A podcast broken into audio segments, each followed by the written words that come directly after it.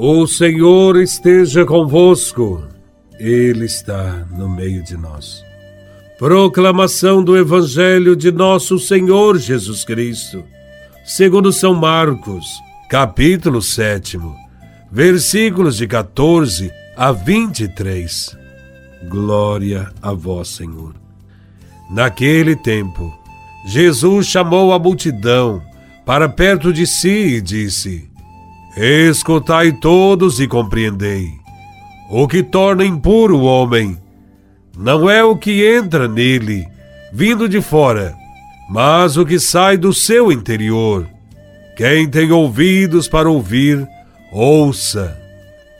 Quando Jesus entrou em casa, longe da multidão, os discípulos lhe perguntaram sobre esta parábola. Jesus lhes disse: Será que nem vós compreendeis? Não entendeis que nada do que vem de fora e entra numa pessoa pode torná-la impura? Porque não entra em seu coração, mas em seu estômago e vai para a fossa. Assim Jesus declarava que todos os alimentos eram puros. Ele disse: O que sai do homem isso é que o torna impuro, pois é de dentro do coração humano que saem as más intenções, imoralidades, roubos, assassínios, adultérios, ambições desmedidas, maldades, fraudes, devassidão, inveja, calúnia, orgulho, falta de juízo Todas essas coisas más saem de dentro, e são elas que tornam impuro o homem. Palavra da salvação. Glória a vós, Senhor.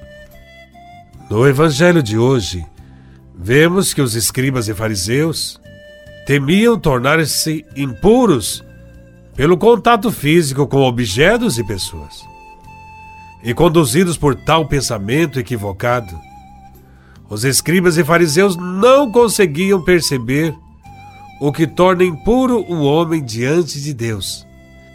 Era urgente que Jesus corrigisse essa visão deturpada da realidade. Desta maneira, Jesus afirma: o que contamina o homem não está fora de si, mas sim está enraizado no mais íntimo do coração humano é relativamente fácil afastar-se das coisas e pessoas tidas como impuras.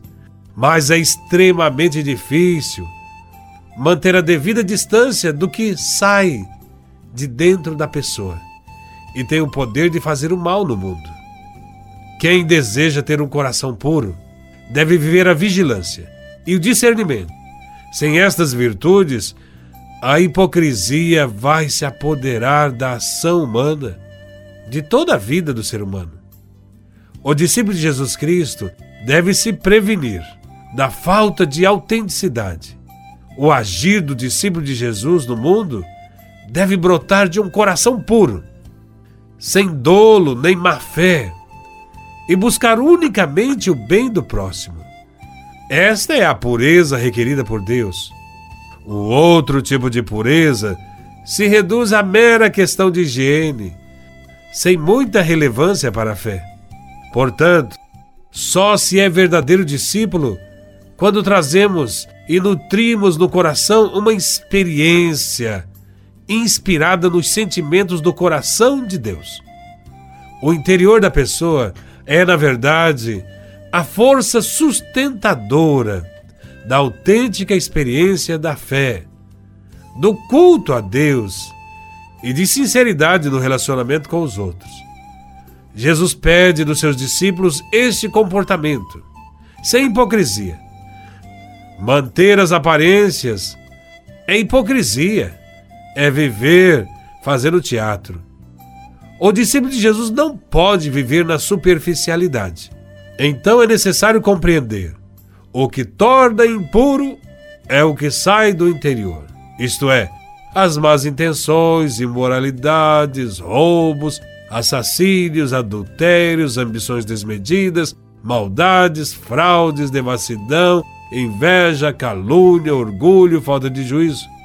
O que vale é verificar diante de Deus o fundo do nosso coração, a nossa consciência. E não podemos enganar a Deus. A Deus não se engana. Deus conhece o mais íntimo do nosso coração, aquilo que está escondido. Ao discípulo de Jesus só resta uma alternativa: se aproximar sempre de Deus e pedir a graça de ter um coração puro, sem maldade. Corramos ao encontro de Jesus Cristo, para que Ele tire do nosso coração tantas coisas ruins. Tire também o nosso coração de pedra e nos dê um coração de carne. Tire-nos o coração velho e nos revista de um coração novo, capaz de amar e perdoar até os inimigos e perseguidores. Que tenhamos um coração capaz de compreender acolher, dialogar e, sobretudo, não olhar somente pelo exterior, mas sim para o interior. Jesus, manso e humilde de coração, fazei o meu coração semelhante ao vosso.